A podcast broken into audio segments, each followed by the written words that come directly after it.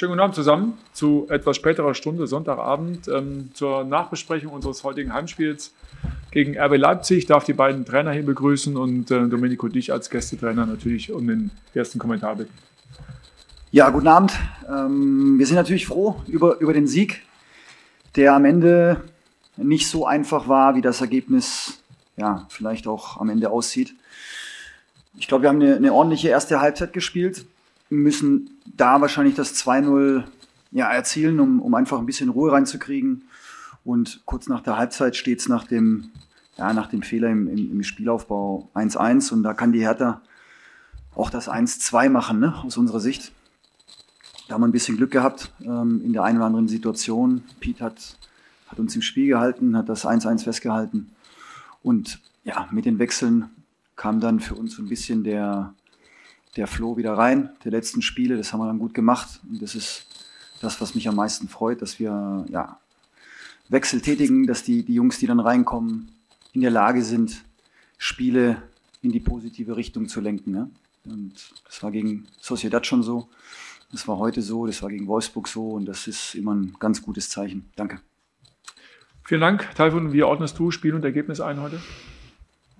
Ja, zunächst einmal sind wir sind wir natürlich auch ein Stück weit enttäuscht, äh, vor allem auch, äh, weil wir bis zur 62.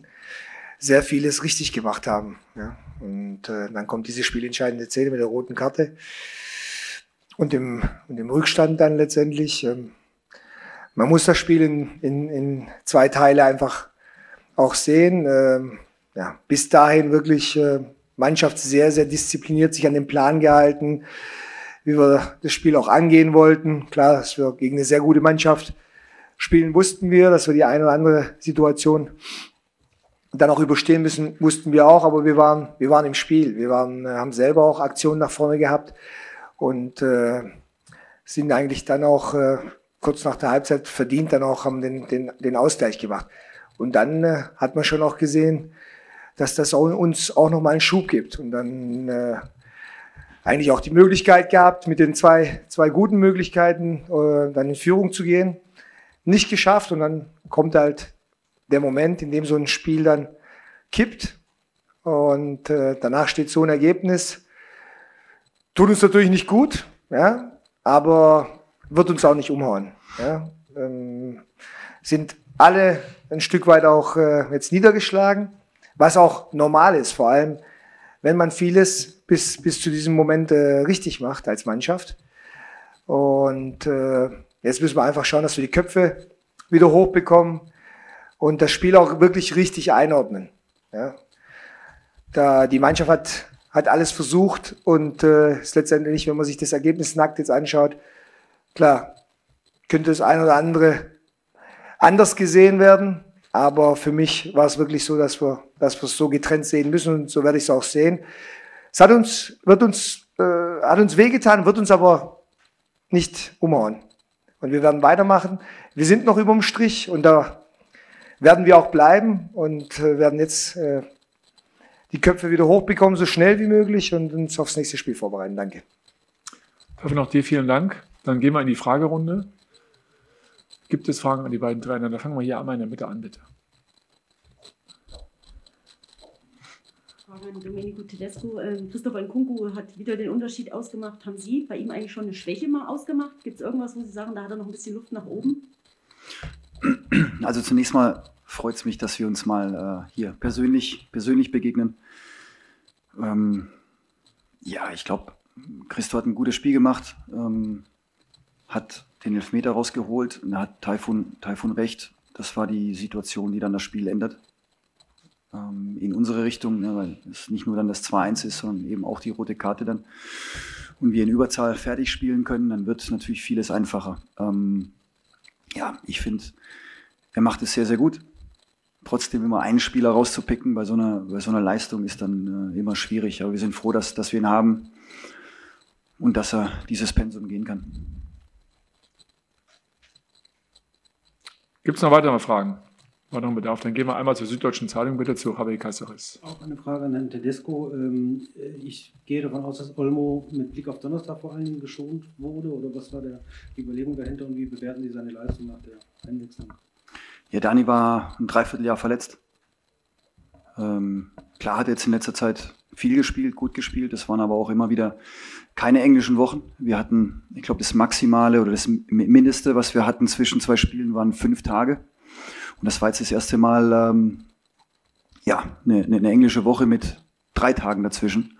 Und da ist es völlig normal bei unserer Kaderkonstellation, bei unserer Kadergröße, dass wir durchwechseln. Ähm, und wie gesagt, nicht vergessen, dass, dass der Junge extrem lange, lange verletzt war und äh, den möchten wir jetzt natürlich nicht irgendwo durchjagen ne, in, in gewisse Situationen, weil wir natürlich auch vom Kader her die Möglichkeiten haben, da durchzuwechseln. Also ich finde, Emil hat es gut gemacht, Sobo hat es gut gemacht. Da haben wir genug Alternativen und deswegen können die Jungs dann auch mal, auch mal durchschnaufen. Das ist das eine. Das zweite ist, wir predigen ja, täglich, wie wichtig jeder einzelne Spieler ist. Und dann müssen wir das Ganze auch mal mit Leben füllen. Und deswegen ist eine gesunde Rotation, vor allem wenn es ja, nur zwei, drei Tage zwischen zwei Spielen sind, die tut uns schon gut, glaube ich.